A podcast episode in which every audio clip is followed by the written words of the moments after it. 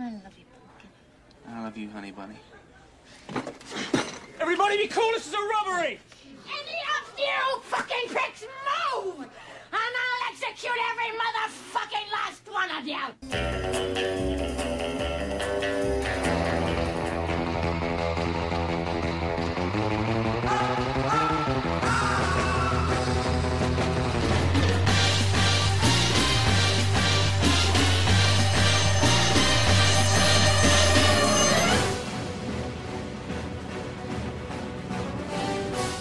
Estás entrando al mundo del cine y su música.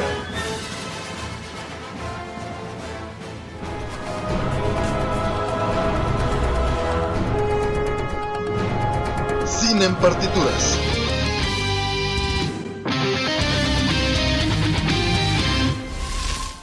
Hola, somos Robert y Manu García y bienvenidos a Cine en Partituras. En esta semana les platicaremos qué es lo que pueden ver en cartelera y el soundtrack de la semana, así como el bloque de Nadie me preguntó, está dedicado a la película Licorice Pizza. Y por supuesto vamos a arrancar con las noticias de la semana.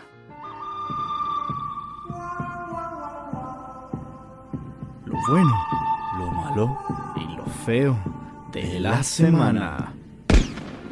Y bien, Manu, pues vámonos con de lleno con las noticias buenas, ¿te parece? Que por ahí sé que fue la celebración de los César el pasado 25 de febrero y pues hubo grandes sorpresas, ¿no es así?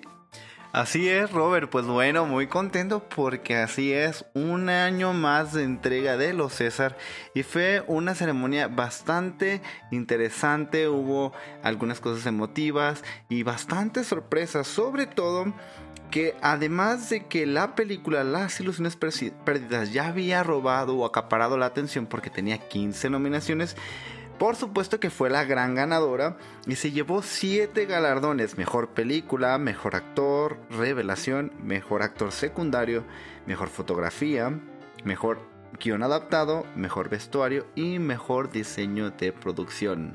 ¡Wow! Ahora sí que me sorprendió. Fíjate, algo que también me llamó mucho la atención fue que este año ganó como mejor película extranjera The Father.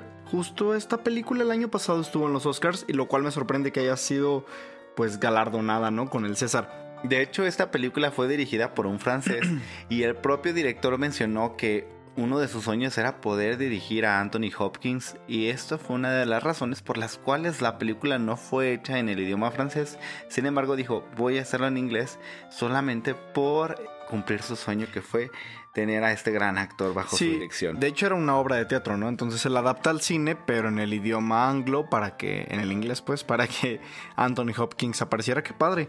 Otro de lo que sí me sorprendió por, recuerden que aquí hablamos de la música en el cine, también fue la banda sonora que se lo llevaron los de, bueno, el grupo Sparks. Sparks de la película uh, Annette. Recuerden que lo tenemos ahí en Spotify, búsquenlo en nuestro programa dedicado al soundtrack de la semana que fue Annette.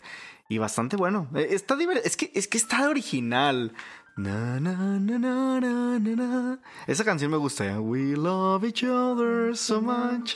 Curiosamente, Adam Driver y Marion Cotillard no se llevaron ninguno de los premios como mejor actor ni mejor actriz, ya que la ganadora fue la actriz que le dio vida a Celine, Dion en su biopic ficticia y lo emocionante es que la directora fue la misma actriz y se llevó el premio. Fue Qué una padre. sorpresa y fue bastante interesante. Y por el otro lado, Robert, no sé si te acuerdas la película que vimos en el Tour de Cine francés que se llamaba The Son Vivant, que era justo este personaje que iba a fallecer. Ah, sí.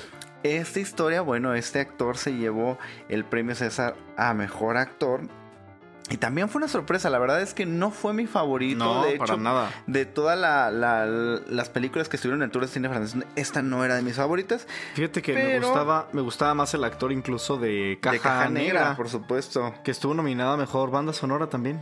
Junto Sí. con Annette. Qué padre. Y bueno, Spark- Oigan, y, y la, Sí, sí, la premiada de la noche otra vez, Kate Blanchett, ¿no? Reconocida en los Goya en España y ahora en, el, en los César de Francia. Esa Kate Blanchett, que bueno, mira, no estará en los Oscars, pero bien que la reconocieron en otras partes por sus actuaciones y demás. Oye, además fue muy emotivo porque Isabelle Huppert, esta actriz francesa que recuerden ganó el Globo de Oro hace algunos años por su película de Elle, Pasión y Deseo, si no me equivoco. Y bueno, dos grandes actrices estuvieron ahí juntas y como bien mencionas en los Goya, eh, Penélope Cruz, Cruz. y Almodóvar le entregaron también su reconocimiento en los Goya y vaya que, que Muy que- bien. qué emocionante. Además el, el- el lugar en donde se, Ah, se llevaron hermoso. a cabo se veía bastante increíble. Oye, pero muy bien por Kate Blanchett. Me encantó verla en Nightmare Alley, me encantó verla en Don't Look Up y bueno, pues aquí está, la gente la reconoce. Y bueno, esas son algunas noticias. ¿Tienes alguna otra buena? Por el momento no creo que estoy ¿Qué? muy abrumado con tanta noticia de los César. pero bueno, ahí lo tienen. Si quieren conocer o ver más información sobre los César, pues bueno, pueden buscar en Instagram con hashtag César eh, número 47, si no me equivoco. Y ahí van a ver más detalles que también recuerden, ahí le estoy poniendo en mi cosecha. El director canadiense Javier Dolan estuvo ahí dando unas emotivas palabras por el actor que acaba de fallecer Sí. justo el año pasado, quien eh, algunos lo conocían por eh, su participación y colaboración en la película de Just a Found the Monde. Oye, y yo te tengo lo malo, Manu. Lo malo y mi decepción de la semana terrible. Es más, casi me quito los ojos cuando estaba viendo la película. Que decía, ojalá me corte con cómo está matando a los otros. Porque, ay, no, qué horrible. La masacre en Texas, señoras y señores.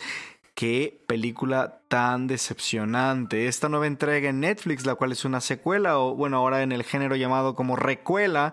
eh, pues qué decepción. O sea, yo la verdad es que dije, bueno, vamos a darle una oportunidad. Tenía muchísimas ganas de ver la masacre. Empieza la película, dices, "Ah, un poco floja, no, no, no empieza fuerte ni nada. Solo cuando ves una de las, una de las escenas de- iniciales, que es donde vemos que la camioneta está en un campo de girasoles muertos, esa escena me gustó. Debo admitir que esa escena dije, ah, mira, va interesante, la chica está ahí en la camioneta, pero ya. O sea, de ahí en más, o sea, no hubo más que me interesara.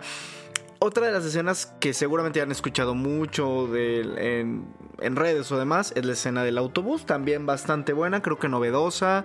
La luz neón, vemos al eh, Leatherface ahí haciendo su masacre.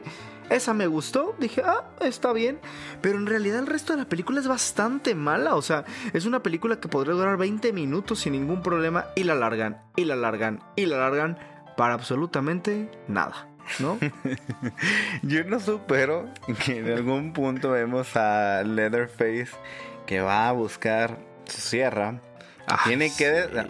derrumba derriba un muro y saca la sierra así como si acabara de comprarla así en la tienda Del Black- departamental. del Black Así, Friday, ¿no? ya. O sea, nueva. Derrumbé el muro para que saliera la, la sierra como nueva, como del Black Friday, horrible. Oye, la El gasolina no se la de- acaba la, la cosa Ah, esa, sí, ¿eh? no. O sea, aparte. El diseño de producción es horrible, se nota así de lejísimos que son sets, así Sí. súper feo. Oye. Y las actuaciones son horribles, malísimas. ¿Y qué onda con la escena esta que pusieron, por cierto, de portada para la película? Donde vemos, o sea, sale como dos segundos esa escena, el Leatherface entre los girasoles. Dije, ¿qué es esta burla? Dije, pero muy mala, en verdad. Mi parte favorita, ya le dije a Robert, fue el diseño de los créditos. Fue lo más divertido. Fíjate que de fuera de broma los créditos no están mal diseñados, Ajá. están, están interesantes. No, y por ejemplo, si se habían quejado de Fear Street y que decían, ay, Ah. Netflix haciendo su trilogía de. Al menos creo que es entretenida, pero ay, esta de la masacre de Texas dura como una hora 18 minutos. Y Se hizo eterna. no, bueno, o sea, ahí me, ahí me, eh, me disculparán. Pero era porque las misas de gallo así de Navidad que dices duran como tres horas. No, hombre, esto Así, está. no, no, no. Oye, aparte la música tampoco me gustó nadita, ¿eh? Nada. O sea, yo, yo dije, ay, ¿qué es que estoy escuchando? No sé, no sé. La verdad, muy, muy decepcionado de la masacre en Texas. Esperaba honestamente más.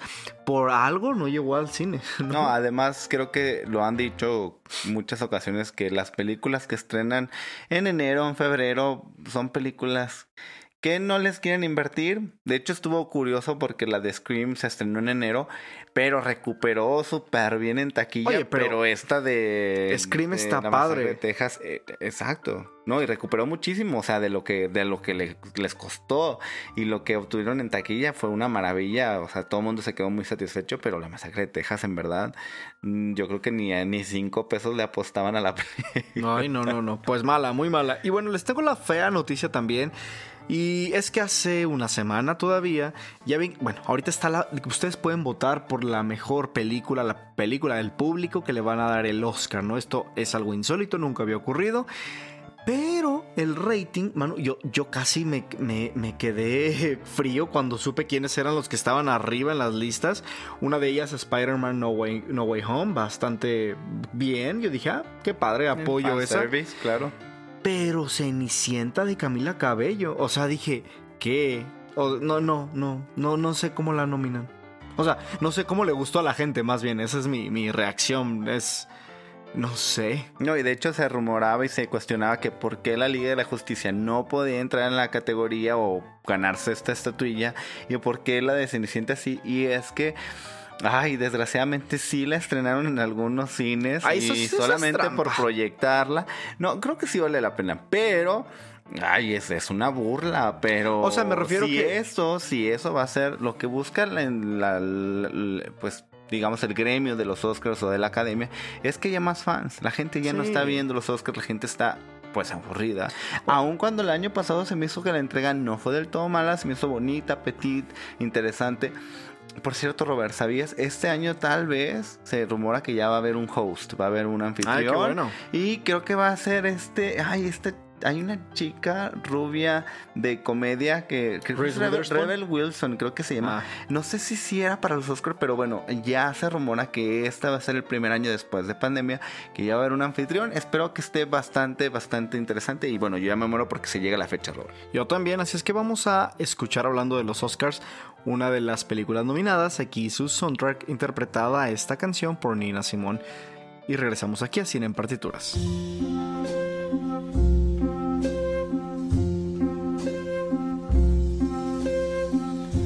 true love seed in the autumn ground. True love seed in the autumn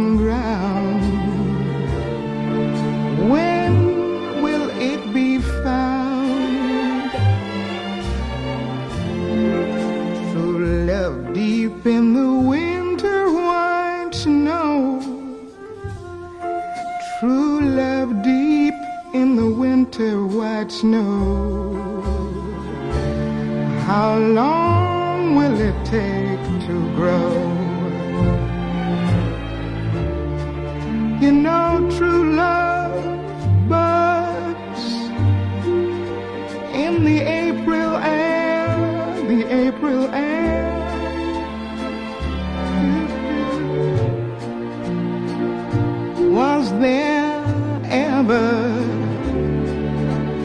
A bud so fair.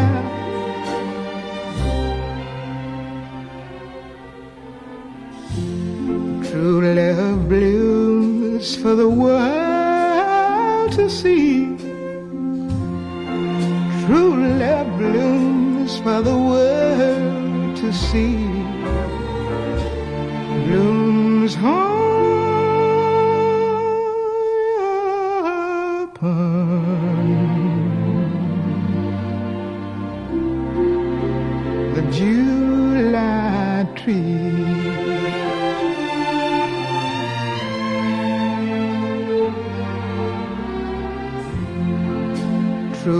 Blooms for the world to see.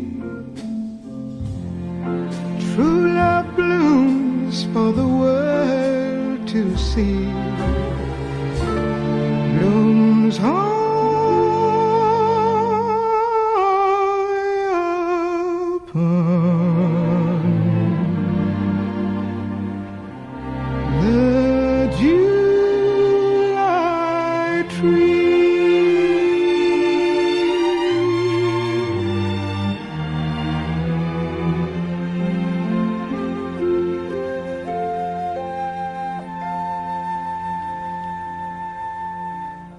Haber disfrutado de esta canción de la película de Licorice Pizza, vamos a platicarles qué es lo que pueden ver esta semana en cartelera.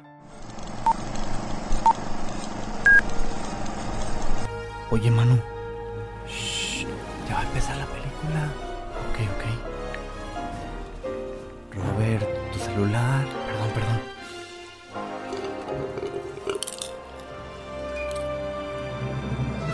En cartelera. Luces, cámara, acción.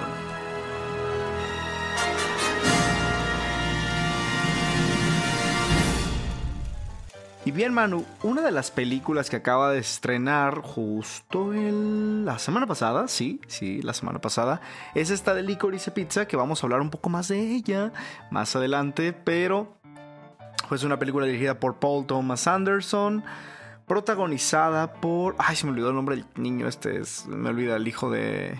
Bueno, Hoffman, ¿no? Sí, y está a Alana Haim que ya les platicaremos, ¿no? Ahorita no quiero hablar mucho de, esta película, de Licorice Pizza, pero pues bueno, mucha gente empezó a verla, hay muchas opiniones encontradas, hay algunos que les gustó y otros que les aburrió, y bueno, ya les compartiremos nuestra opinión acerca de esta película, a ver si es recomendable o no, para que la vayan a ver al cine, que ahorita está en cartelera. Entre otras películas que pueden disfrutar, continúa la lista de nominadas a los premios Oscar, entre ellas surge y está ahorita en cartelera West Side Story, que definitivamente tenemos que ir a verla porque no la hemos visto. También está la película de Coda, después de que se había estrenado en el mes de agosto, más o menos, no, septiembre, ¿no? Ni me acuerdo. Es agosto, ¿eh? Pero bueno, ahorita está, también la pueden ir a ver. Coda, aquí vemos a Eugenio Derbez, este... Oye, tengo una... Te iba a platicar algo, fíjate, esto nadie me lo había preguntado, pero fue algo que vi ahí en, en redes que me llamó la atención. ¿Sabías que la actriz, la mamá de Emilia Jones en la película de Coda, o sea, el, personaje me refiero, ya ves que es sordomuda, fue la primera actriz sordomuda en ganar un Oscar. Ella se llevó un Oscar ya hace tiempo por una película que acabo de olvidar el nombre, pero sí, ella ya estuvo ahí en los Oscars. Wow, qué increíble, la verdad es una muy buena noticia, es muy buena actriz. Es bastante convincente su trabajo en esta en esta película, en esta adaptación de la película francesa La familia Bellier. Y Coda está haciendo mucho ruido. Ha tenido una respuesta muy positiva por parte del público.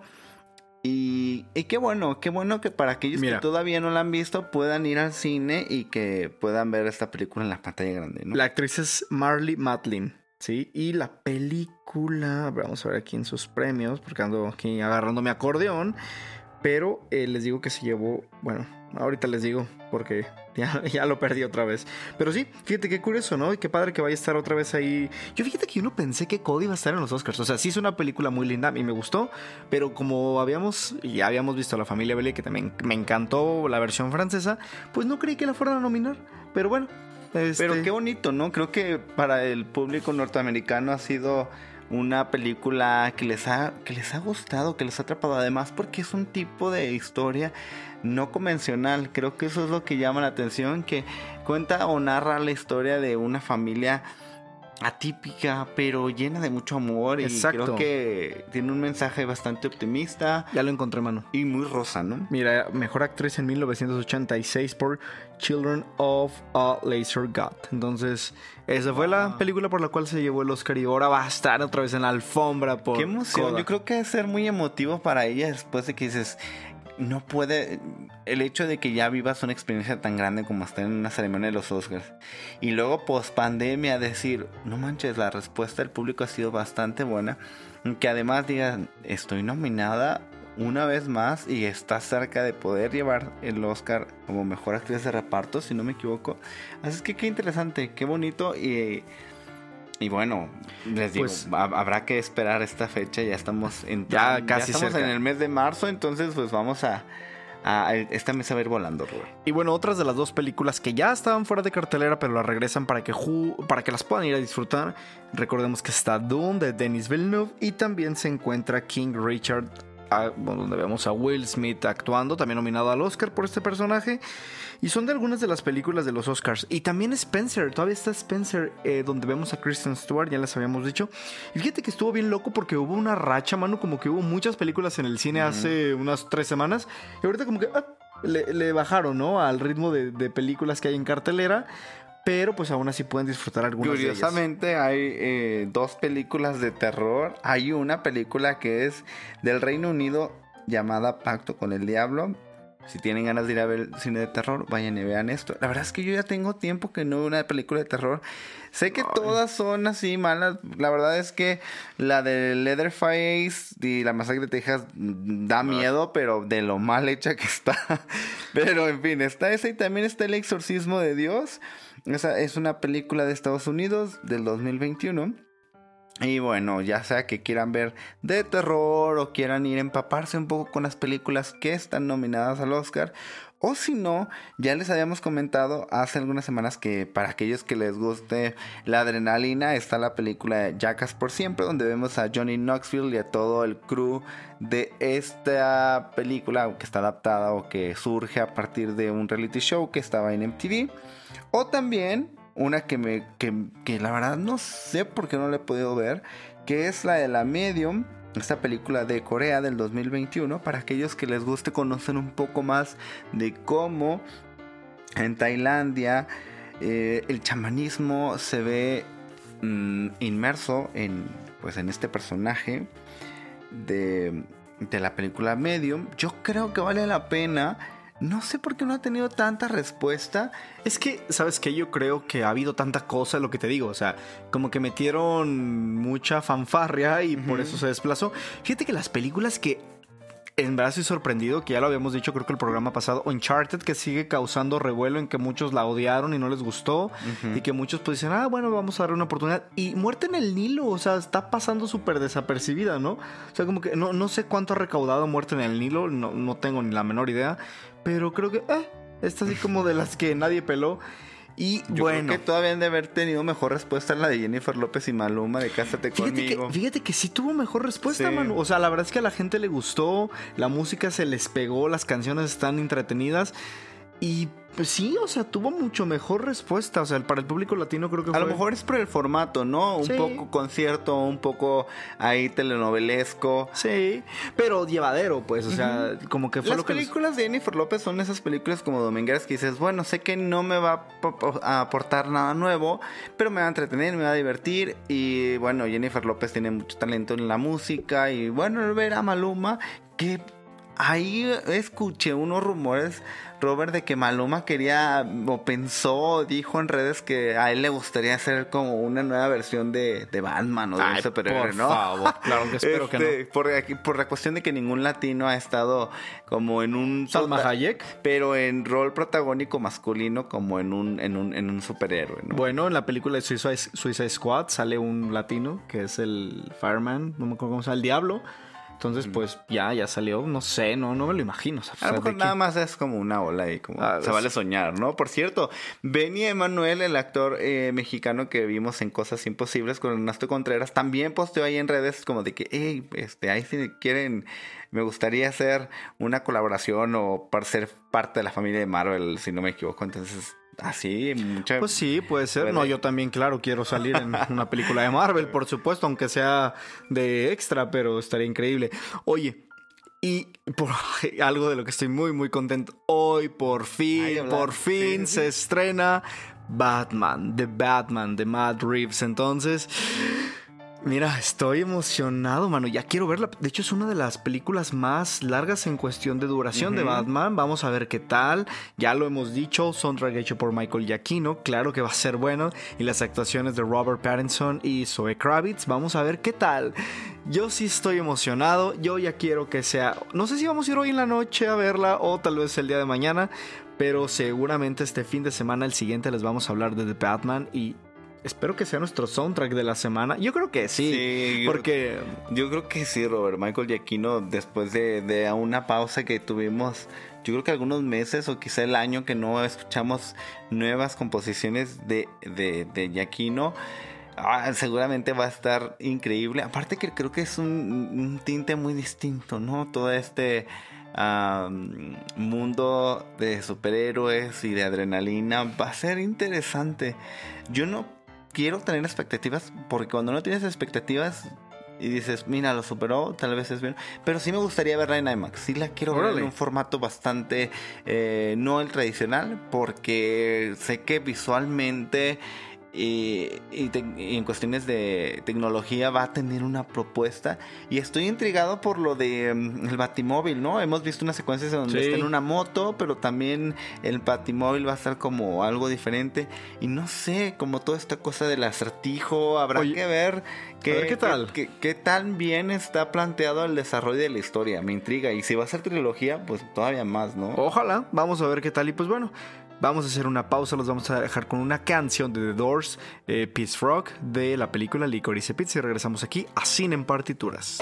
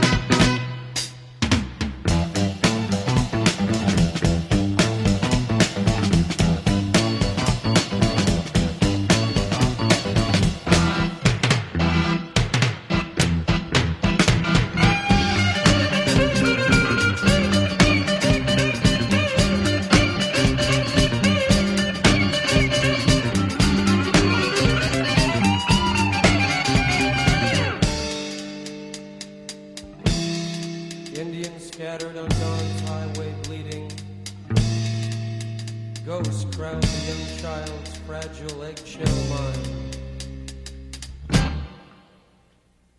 Blood in the streets in the town of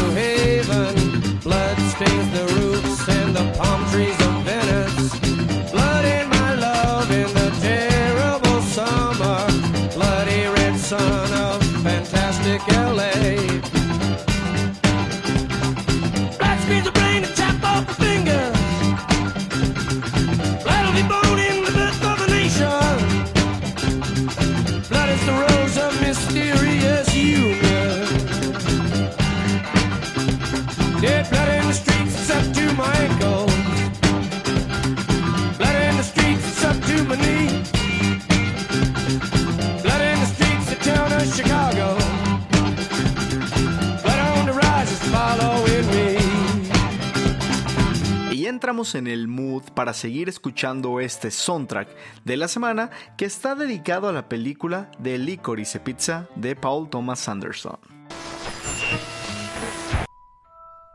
Hey, ¿qué estás escuchando? El soundtrack de la semana. I'm singing in the rain, just singing in the rain.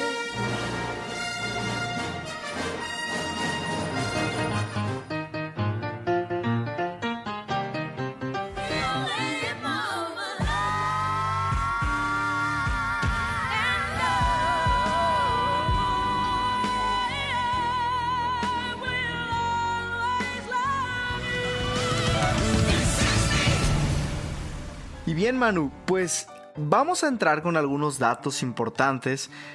Bueno, no, eso lo voy a dejar para el siguiente bloque. Me acuerdas de decirles por qué se llama Licorice Pizza, porque jamás lo van a ver en la película eso, ¿no? Pero bueno, en verdad, o sea, fue como de, no, nunca supe por qué. Yo imaginaba el restaurante o una cosa y no, pero ya tengo el dato. Pero lo que sí les quiero compartir es acerca de la música, porque es una música de los años 70 que si te gusta de ese tipo de música o de esa generación, definitivamente es una película que vas a disfrutar de principio a fin, ya que toda está musicalizada con canciones de los años 70 y está buenísimo. Ya escuchamos dos, una de Nina Simone y una de The Doors, pero hay mucho más dentro de esta película que voy a empezarles a poner un poquito, pedacito de algunas de las canciones que pueden escuchar. Y no sé, Manu, si quieres platicarles eh, a lo mejor alguna de tu secuencia favorita de la película mientras les pongo alguna canción. Más que platicarles de alguna secuencia, les quería hacer una comparación. Si se acuerdan que hace algunos meses o semanas estuvimos hablando de Last Night in Soho, que decíamos Sí. del soundtrack que tenía, que envolvía y que, y que le daba una atmósfera bastante interesante a la película porque te trasladaba a la época con la música. Aquí también esta película, mm, además de que disfrutas mucho el diseño de vestuario y que Muy ves bueno. el diseño de producción, el ver esta combinación de los coches, del, pues, de los muebles, del diseño de interiores, la, la- la- el vestuario de los personajes y escuchar esta música, la verdad es que hacen un- en conjunto un resultado bastante, bastante... Acertado. Acertado, exactamente. Y, y sí, este, es- este soundtrack, al igual de Last Night in Soho, lo pueden escuchar y les va a poner un muy, muy, muy buen humor. Y para, yo creo que nuestros papás o a lo mejor nuestros tíos han de escuchar estas canciones y han de decir, no, me acuerdo en esos tiempos porque te ponen un muy buen mood, la verdad, Robert. Y vamos a escuchar una que se llama ah, Stumbling In de Chris Norman, un pedacito.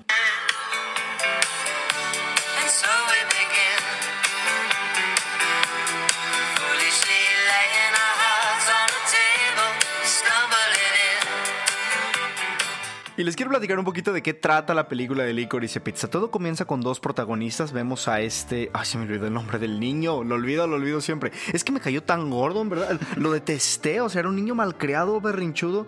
Pero bueno, déjenme, ya, aparte de eso, ¿qué opino? Este personaje, pues es un niño actor, ¿no? Un niño actor que creció siendo, siendo famoso. Gary Valentine. Gary Valentine, que de hecho está inspirado en un verdadero Gary, ¿no? Entonces. Sí, es un productor actualmente. Exacto. Ah, pero son para el siguiente bloque, no debo decir esas Ay, cosas.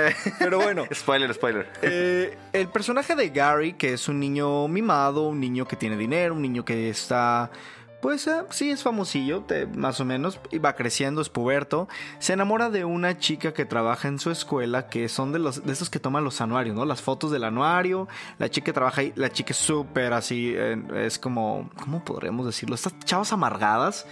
Que, que- Más o menos, sí. sí, no, o sea, de esas amargadas como de que, ay, te odio, odio mi trabajo, odio lo que hago, pero pues es linda, o sea, guapa tal vez ante los ojos de él, porque ambos tienen una belleza poco convencional en el cine, lo cual llama bastante la atención en la película. Y simplemente es 10 años más grande que él. Entonces este chavito llega y se acerca y le dice, oye, pues qué onda, quiero salir contigo. Y la chava así como de, ay, güey, qué hueva, ¿no? Claro que no. Y la siguiente sorpresa, digo, no les estoy adelantando nada porque de eso trata toda la película. Vemos que ella acepta su primera cita y comienza la historia. Bastante loca, bastante loca. Y en realidad esa es la premisa de la historia, ¿no? Es la de cómo descubres tu primer amor y cómo puede ese primer amor no ser del todo rosa y puede ser hasta en algún punto traicionero. Y por tóxico. eso, por eso dice Robert del personaje de Gary Valentine que es ha, si- ha sido bastante cuestionable de mi parte hacia otros críticos que mencionan, no, que un personaje encantador, que el personaje de Gary Valentine que tiene muchos tintes. Y Robert y yo así de que para Ay, no. nada, o sea, desde el principio es detestable, Sí. desde el principio lo ves de alguna manera ventajoso. Chamaco. Tiene como esta postura de que es arrogante y bastante... Y machista, ¿no? Uh, Sí, la verdad es que mm, es delicado la postura. Actualmente sería políticamente incorrecto lo que hace este chico. Pero recuerden que esto está desarrollado en, en 1973, ¿no? Sí, es un retrato de los años 70. Vamos a escuchar otra pieza que se llama Venga, Sometimes I'm Happy de Johnny Warineri.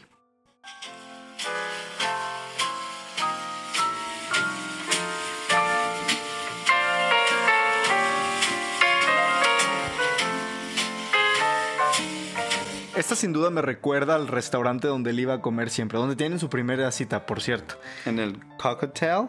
Exacto, exacto, ese, ese, ese mero. Hay otra que quiero ponerles que, por supuesto, seguro lo van a identificar, que es de Paul McCartney y se llama Let Me Roll It. Vamos a escucharla.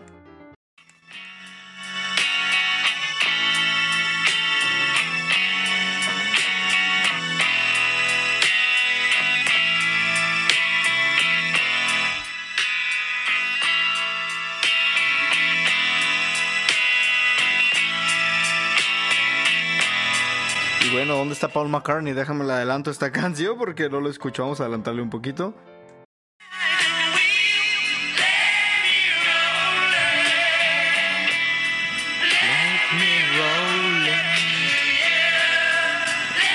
Me roll it. Claro, inconfundible la voz de Paul McCartney.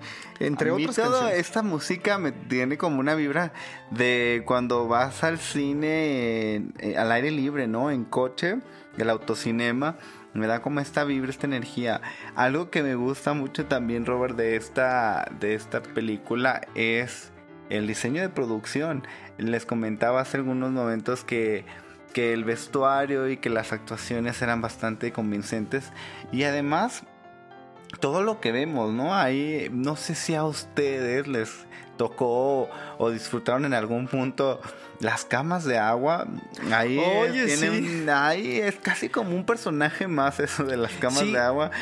Yo sí en mi infancia me acuerdo que Yo quería llegué- una. Yo sí llegué a tener cama de agua y decía yo, wow, es lo ¿Llegaste a máximo. tener una cama de agua? ¿Es en verdad, mano? Sí, sí, sí. Y ¡Qué padre! Pues y, y sí, yo vi la película y decía yo, o sea, yo no estaba en los 70s, no nací en los 70s, pero sí me recordaba mucho como todo lo vintage, ¿no? Como en cuando yo estaba de, no sé, cuatro o seis años y que había las teles de botones grandotas y de madera, las camas de agua, entonces era como de que, ay, o sea, Oye, sí me hace regresar como, como ese a los años. Eras, eras un niño privilegiado, ¿eh? Por tener esa cama de agua. Eso sí está padre. Yo, yo, yo no tenía eso. Por cierto, ahí en la, en la película hay un dato bastante importante que yo no sabía sobre el cómo se fabricaban y qué, qué, qué, qué- qué elementos o qué componían lo de las camas de agua. Y tiene algún plot twist que, ah, que de alguna manera afecta a nuestros personajes, pero, pero pues ya no, creo que ya no existe, ¿no? Ay, no, deberíamos de buscar una. Oye, hay otra, hay otra canción llamada, llamada Life on Mars. Es una Life on Mars, una pregunta de David Bowie. También vamos a escuchar.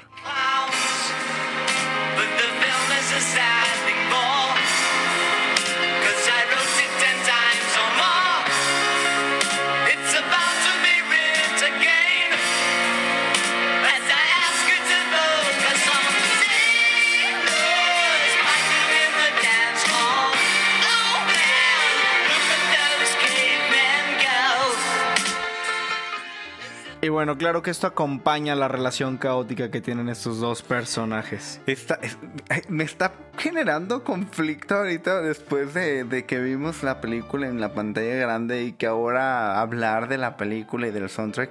Ay, no sé si eh, es- me voy a echar encima a la gente o no, pero eh, creo que es más disfrutable el soundtrack que ni la película en sí. Sí, la, ver- la verdad estoy de acuerdo contigo. O sea, a mí por eso escogimos el soundtrack de la semana. Es Ojo, muy bueno. no con esto decimos que nos haya encantado la película, porque a mí, desde mi punto de vista, mm, bueno, no me gustó tanto, honestamente, honestamente. O sea, no. Sí, se me hizo una película como, ah, eh, o sea, está bonita, está bonita, está, bien, hecha. Las actuaciones son bastante, Pero, bastante buenas. pero la historia fue como de, ay, ¿por qué estoy viendo esto? O sea, ¿saben qué pasa? Creo que meten tantos personajes para rellenar las, las historias. Es este tipo de historias que te cuentan varias anécdotas, entonces no, no pasa nada. O sea, Sí, creo que mucho del público va a decir que ¿y a qué hora pasa esto? ¿Qué va a pasar? ¿O hacia dónde va la historia? Sí. De repente dices, no sé para dónde va a pasar, hacia dónde va la historia. ¿sabes qué? Aparte siento que, por ejemplo, el personaje de Sean Penn y de Bradley Cooper ni al caso. O sea, si los quitas, no pasa nada. Aunque en lo de Bradley Cooper, la secuencia, Ah. una secuencia muy buena que genera mucha tensión. No tiene nada, bueno, sí desencadena la secuencia y lo que sucede con Bradley Cooper. Sin embargo, la actuación de Alana. De Alana Haim es buenísima. Eso es lo que hace que, que disfrutes. Oye, Robert, no quiero cerrar este bloque sin antes mencionar algo que ya nos habías dicho anteriormente de Johnny Greenwood, quien se encarga del score, la música original que acompaña a la película y es que este gran señor que decíamos que es guitarrista de la Radiohead. banda Radiohead, pues no, él también compuso para Spencer y también para... Ay, Robert, ayúdame. Oye, se me olvidó también, ahorita me acuerdo, lo dije la semana pasada. Pero sí, vamos a escuchar. Ah, pues de hecho es el poder del perro, ¿no? Ah, Sí. sí, sí, sí, The Power Es- of the Dog. Sí, vamos a escuchar una, la pieza de Licorice Pizza compuesta por Johnny Greenwood. Y regresamos al último bloque de Nadie me preguntó.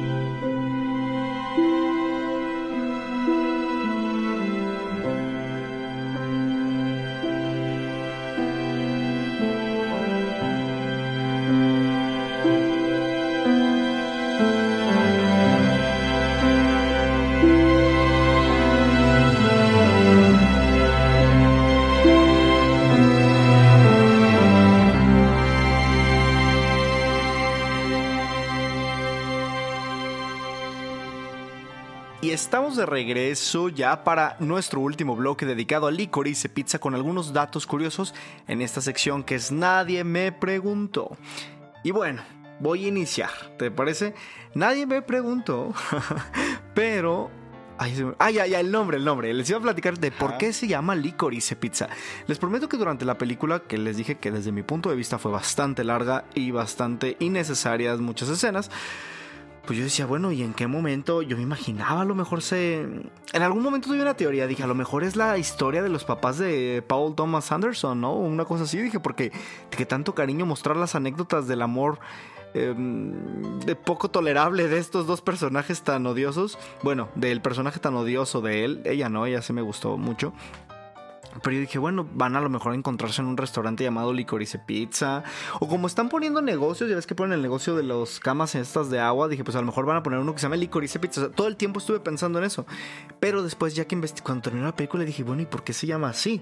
Entonces, porque nunca vimos nada de Licorice Pizza. Y bueno, se llama así porque era el nombre que tenía una tienda de discos. Así como si le hubieran puesto, no sé, Mr. CD o Mix Up aquí en México. Algo que ya no existe. Y pues en honor a que es una película. Blockbuster. Blockbuster. Blockbuster, ajá, pudiste haberle puesto tu película Blockbuster porque a lo mejor eras un cinéfilo.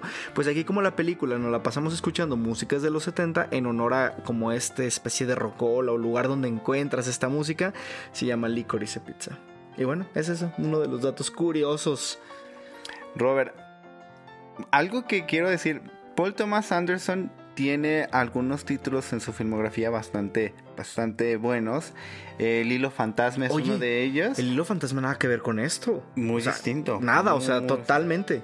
Magnolia, Exacto. Y eh, Boogie Nights. Sangriento. Ah, Petróleo Sangriento. Sangriento, exactamente. Ha tenido títulos bastante buenos que Y han controversiales, sido ¿no? nominados. Por- regularmente, Paul Thomas Anderson ha sido nominado en las categorías de mejor película, de mejor director.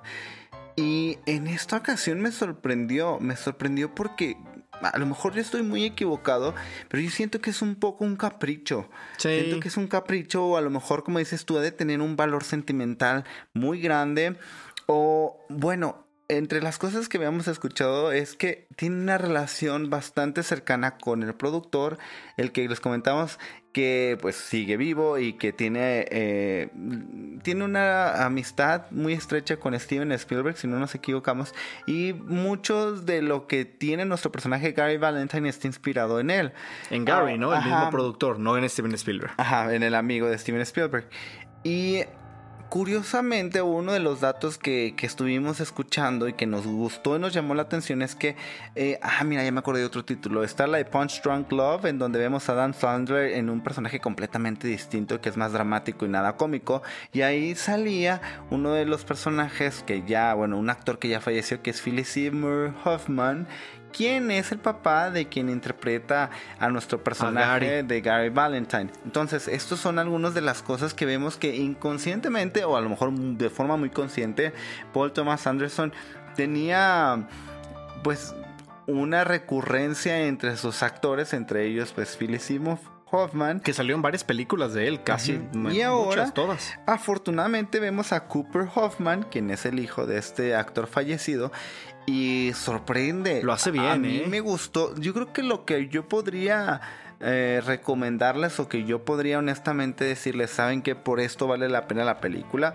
Una de ellas es eh, las actuaciones y la química que existe entre nuestros protagonistas. Si ustedes creen y se van con la idea de que, ah, Bradley Cooper, Sean Penn, No. ellos están de sobra. En realidad nuestros personajes centrales, quienes son los que están a lo largo de toda la película, en esta tensión de eso no el amor de mi vida, eso no la persona con la que quiero estar, pero es muy caótico y es como muy, Sí. es como un estar, ah, como dicen en aquí en México, el cuchillito de palo que dices está molesta y molesta y molesta, pero no te quieres ir de ahí. Más o menos eso es lo que vemos en esta historia, pero acompañado de muchas situaciones eh, extremas para los años 70, ¿no? Exacto. Aparte, yo creo que la película también es una crítica un poquito al sistema en el cine o en la televisión que existe en ese momento con los actores, con los niños actores también. Ajá. Pero sin entrar en tanta profundidad, la verdad lo toca súper, muy superficial. De hecho, uno de los personajes principales, que es el, bueno, principales, perdón, secundarios, que es interpretado por Bradley Cooper, es un- era el peluquero de Barbara Streisand. Streisand, Streisand, siempre es un- Streisand, exacto, ella. Que, que dio autorización para que se hiciera la, la parodia o la sátira de su personaje. Entonces es interpretado por Bradley Cooper, este loco eh, agresivo, pues bueno, sale ahí también. Y yo les quiero contar otro dato curioso de la película. Bueno, a la nuestra protagonista, Alana Haim, vemos, y se me hizo algo bien raro porque yo en una escena donde llegan a comer a su casa, yo dije, ay, se parecen un montón las hermanas. Dije, sí se parecen. Dije, ay, la mamá también se parece. Pues claro que sí van a parecer porque es su familia en la vida real. O sea, quien sale de su papá, de su mamá y de sus hermanas son realmente la familia de la actriz Alana, Alana Haim, ¿no? Entonces dije, ah, pues con razón se parecían. Sí, Robert, y ahorita que mencionas eso, también me sorprendió. Yo por algún momento dije, ah, creo que me recuerda como a Thomasin Mackenzie, no sé qué actriz yo estaba confundiendo con una de las que vemos en Mujercitas. Y no, en realidad es, es algo increíble porque, bueno, estas chicas, toda esta familia tienen una banda llamada Haim. Que bueno, ahí en redes estuvimos viendo en YouTube que tienen por lo menos en YouTube 516 mil seguidores. Es una banda en donde ya Paul Thomas Anderson ya ha colaborado creo que en tres o cuatro Videos ocasiones musicales, en donde ha dirigido sus videos musicales. Y bueno, ahorita vamos a escuchar un poco de una canción que se llama Summer Girl en donde escuchamos a estas chicas. Miren, vamos a escuchar un poco.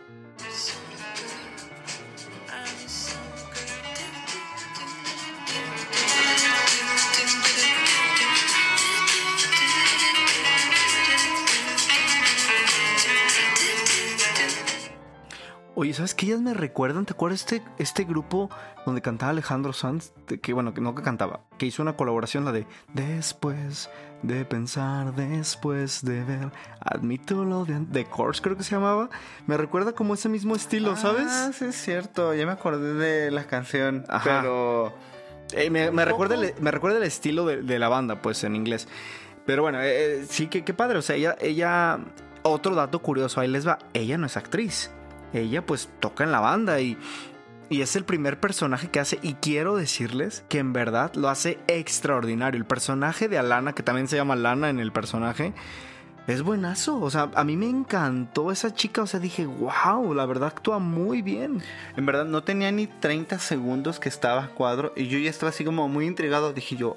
Llama "Ay, la es- atención, ¿no? Sí, porque desde el principio están, bueno, hay una fila de, de chicos para tomarse la foto en el anuario y pues ella está como de que con un espejo, un cepillo para que los alumnos se alisten y entonces de repente la molestan y ella así como muy, muy, de una manera muy honesta y muy transparente se ve que está molesta y es como de que, ay, mocosos y así.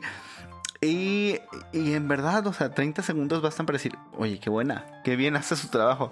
Y sí es como de que, ay, que, que nefasta de alguna manera, pero ya después ves al personaje y, ay, la situación familiar es un poco compleja, las hermanas perfectas. Sí. Ella ya como... Ella es un caos. Sí, no. eh, Oye, yo te tengo otro dato curioso. a ver, Robert. En la película vemos a este Cooper Hoffman, el personaje interpretando a Gary, y Gary pues un niño extrovertido, muy seguro de sí, bla, bla, ¿no? O sea, que hasta Fanfarrón, ¿no? Fanfarrón y manipulador, por eso nos cayó gordo. Pues resulta que en la vida real el actor es súper introvertido. O sea, de que en entrevistas la Lana se veía súper animada, ella contestaba, y el otro así como mm, todo, pues serio, ¿no? Y dices, qué raro. O sea, pero eso demuestra su capacidad actoral, por supuesto, porque les digo, a mí su personaje lo odié por lo bueno que lo hace. Entonces, pues son algunos datos ahí curiosos de Licorice Pizza. Oye, Robert, nadie nos preguntó, pero a ver, dinos tres cosas por las cuales recomiendas Licorice Pizza. La música, ¿Ok? diseño de producción Mm, y las actuaciones de Cooper y de Lana. Oye, Ello. ¿tú crees, que- crees que se lleve algún premio? No lo sé. Yo creo que yo creo que se va a quedar con No, yo creo que son de las películas que van a pasar de noche, de que qué bueno, gracias por participar en los Oscars. Pero, o sea, ya el reconocimiento de haberla nominado como mejor película, creo que es un gran avance porque yo no se lo daría, no le daría la mejor película. Oye, capaz que gane, imagínate qué vergüenza. Pero bueno. No, pero como No, a mí no me gusta, es la pues. subjetividad y cada quien puede estar de acuerdo o no con los comentarios que hagamos. A mí lo que sí me gusta en la cuestión de producción, Robert, son los planos secuencia y el montaje. Tiene Creo varios, que sí. sí. tiene mm, algunas cosas bastante acertadas. Y las actuaciones, en verdad. Sí, las actuaciones es lo que más disfruté. El montaje es bueno, tienes razón. Y bueno, pues esto fue Licorice Pizza. Nadie nos preguntó, pero son algunos datos curiosos que les queremos compartir de esta película. Los invitamos a que sí la vean de todas formas para que den ustedes su opinión. Puede ser que les guste, a nosotros no nos encantó, pero creo que también vale la pena. No es una mala película de ninguna Oye, manera. tanto que estábamos esperando de que ya, ya va a llegar a cines y que, que de alguna Mira. manera fue la decepción. Por andar hablando, ¿ves? Ya no voy a decir nada. Es más, no voy a decir nada de The Batman. The ya Batman, voy a ir así sin expectativas a ver qué sucede. Y bueno, los esperamos el siguiente miércoles aquí en Cine en Partituras. Y no olviden la repetición los días viernes. Y por supuesto, seguirnos en nuestras redes sociales en Instagram, Facebook y Spotify como Cine en Partituras. Nos vemos la siguiente semana. Chao.